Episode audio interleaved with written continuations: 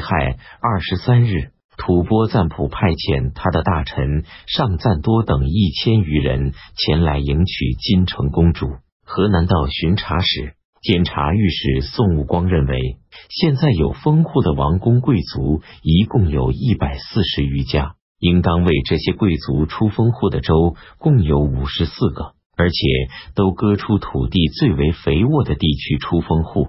有的一个贵族分别在好几个州内拥有封户，尤其是太平公主和安乐公主所占有的，往往是家境富裕、人丁众多的封户，盘剥的又过于苛刻，以至于应当做封户的人家，比起为朝廷纳税服役的人家负担还要沉重。由于华州地区盛产零件，人们便纷纷来到这里要封户，因而受害尤为严重。以至于百姓大量逃亡，希望陛下将贵族所占有的封户逐渐分散到其余的州里去。另外，由于拥有封户的贵族派下去征收租税的人骚扰侵害地方州县政府和黎民百姓，希望陛下规定将应当归贵族收取的租税并入租庸之中，由官府统一征收，然后再发放给他们。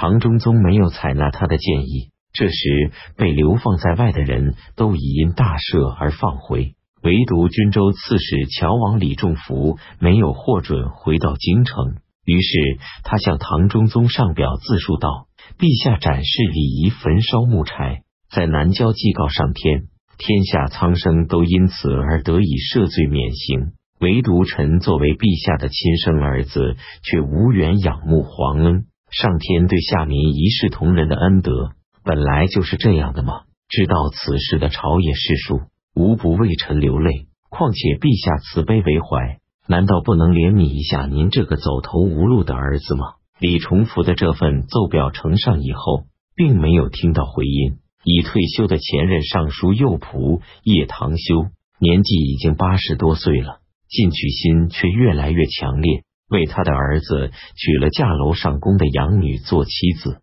十二月，壬辰初时，唐中宗又任命唐修为太子少师、同中书门下三品。甲午十二日，唐中宗到骊山温泉。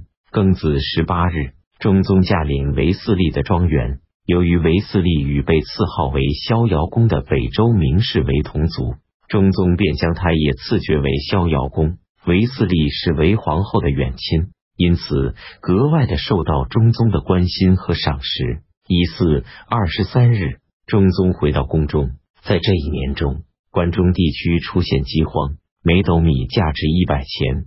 朝廷从山东、江淮等地区调运谷物供应京师，运粮的牛有十分之八九死于途中。群臣纷纷请求唐中宗再到东都洛阳居住，以减少转运粮食的费用。韦后因家在杜陵的缘故，不愿意迁到东都去，便指使彭君卿等南巫女巫劝唐中宗说：“今年不利于东行。”此后还有一些大臣劝唐中宗到东都去。唐中宗大怒道：“哪有到处找粮食的天子？”于是再也没人敢劝说中宗东行了。唐睿宗景云元年庚戌，公元七百一十年春季正月丙寅十四日夜晚，唐中宗与韦后身着便装到街市里观赏花灯，还放数千名宫女出宫游玩，其中有很多人没有回宫。唐中宗指派季楚讷送金城公主到吐蕃去与赞普成婚。季楚讷推辞不去，中宗又改派赵彦昭担负这一使命，赵彦昭也推辞不去。丁丑二十五日，唐中宗派左骁卫大将军杨举送金城公主到吐蕃去。己卯二十七日，唐中宗亲自将金城公主送到石平。